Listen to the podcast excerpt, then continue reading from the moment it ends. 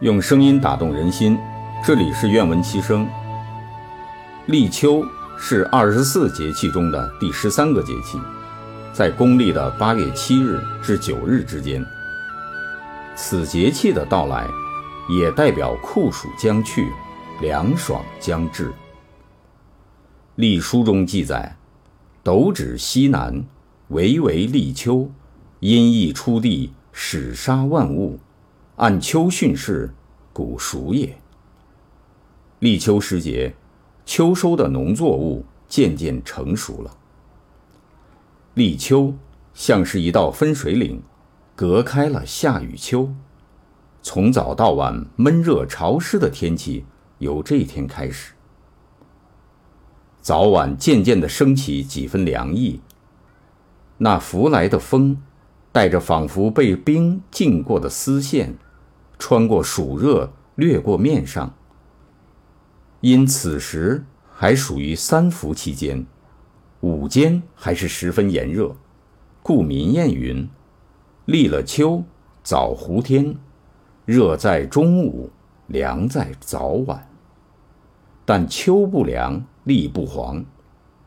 麦稻芒种，稻稻立秋，也就是说，秋凉可以使农作物。加快成熟。《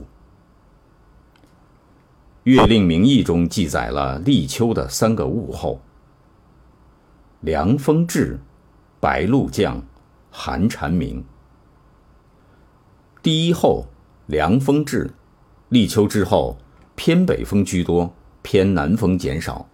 与夏日的风不同，此时凉爽清冷。唐代诗人。刘言史在《立秋》一诗中这样写道：“资尘借流火，商标早已惊。云天收夏色，木叶动秋声。”从这一天的清晨开始，暑气远去，商标及秋风已经被惊动了。天高云阔间，早已没有夏日景色。树叶随风传来秋天的声音。第二候，白露降。立秋时分，早晚温差较大，白天中的热气在骤降的气温影响下，水汽凝结聚集成露珠，降落在物体的表面。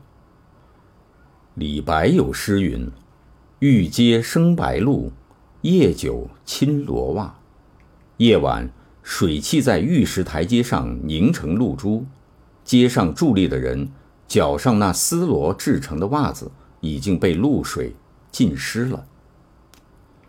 第三候，寒蝉鸣。寒蝉是蝉类中的一种，感受到天地间的寒气，故振羽而鸣。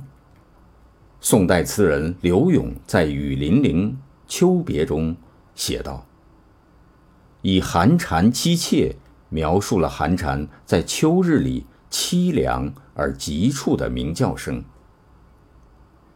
见一叶落，而知岁之将暮；睹瓶中之冰，而知天下之寒。《淮南子·说山训》中这句话道出了一叶知秋的原来。古人常有小见大。从万物的细微变化里感知时间流逝，感悟天地间演化发展的规律。